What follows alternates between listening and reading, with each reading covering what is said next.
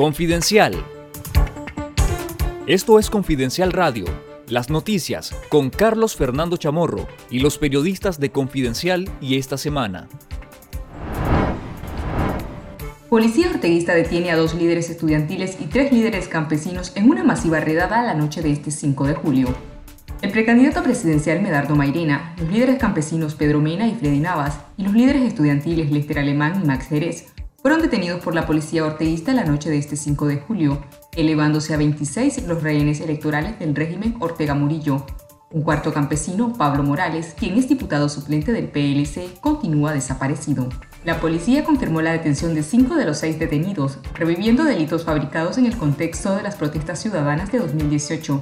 A los líderes campesinos y estudiantiles los señalan de actos relacionados con las protestas que el régimen de Daniel Ortega califica como fallido intento de golpe de Estado, Además, justifica que todos están investigados bajo la Ley 1055 o Ley de Defensa de los Derechos del Pueblo a la Independencia, la Soberanía y la Autodeterminación para la Paz, con la que el régimen juzga a quienes considera traidores de la patria.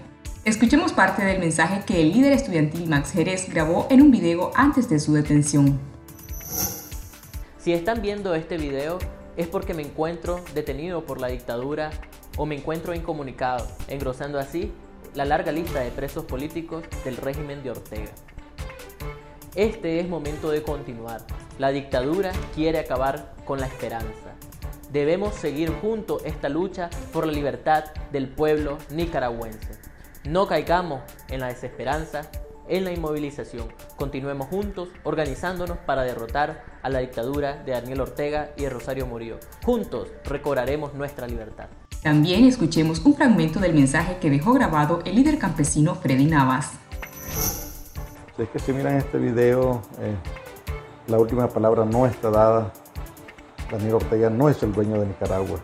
Los dueños de Nicaragua son todos y cada uno de ustedes. Y vamos a luchar y vamos a esperar. Y sé que el pueblo está unido y que estamos esperando una oportunidad, una oportunidad que nos dé este gobierno y va a darse cuenta que es el pueblo de Nicaragua de aguerrido. Eurodiputados de diferentes nacionalidades y de grupos políticos exigieron a la Unión Europea sancionar a altos funcionarios del régimen orteguista, incluidos el presidente Daniel Ortega y la vicepresidenta y primera dama Rosario Murillo. Más de una veintena de eurodiputados intervinieron en el debate sobre la crisis política y de derechos humanos en Nicaragua, que se llevó a cabo este martes 6 de julio en la sede del Parlamento Europeo. Únicamente el representante español del grupo de izquierda, Manu Pineda, evitó referirse a las sanciones. El alto representante de la política exterior de la Unión Europea, Josep Borrell, señaló que la situación en Nicaragua ha llegado a un extremo tal que los Estados miembros sin duda tendrán que estudiar acciones más concretas que el basta ya, señor Ortega, aunque se expresó en contra de la expulsión de Nicaragua del acuerdo de asociación entre Centroamérica y la Unión Europea, como sugirieron algunos eurodiputados.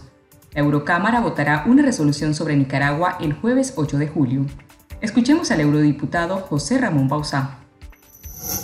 Señor Borrell, yo le repito, le reitero todo aquello que llevo exigiéndole en el último año. Sanciones efectivas contra Ortega y contra Murillo y toda su banda criminal. Liberación de los presos políticos. El no reconocimiento del fraude electoral. Y finalmente la activación inmediata de la cláusula democrática del acuerdo de asociación. Venezuela se va a transformar, Nicaragua se va a transformar en una nueva Venezuela. Y acabo, señora presidenta. Y todo eso ya lo hemos advertido. Y simplemente uno de los máximos responsables en el caso de no actuar será nuestro máximo representante. Así que le pedimos actuaciones inmediatas para la libertad de Nicaragua. El Papa Francisco aceptó la renuncia por edad del obispo de Estelí, Juan Abelardo Mata, y nombró al obispo de Matagalpa, Monseñor Rolando Álvarez, como administrador apostólico de la sede vacante de la diócesis de Estelí. La Anunciatura Apostólica de Nicaragua anunció la decisión a través de un comunicado en el que explicó que Monseñor Álvarez estará a cargo de la diócesis de Estelí hasta que sea nombrado y tome posesión un nuevo obispo. Monseñor Mata estuvo a cargo de la diócesis de Estelí desde 1990 y el pasado 26 de junio confirmó que presentó su renuncia un mes antes de cumplir los 75 años para cumplir con el Código de Derecho Canónico. Esto fue Confidencial Radio, de lunes a viernes a las 12.30 del mediodía y los jueves una edición especial a las 11 de la mañana. Escuche nuestros podcasts en Spotify y visítenos en confidencial.com.ni con el mejor periodismo investigativo.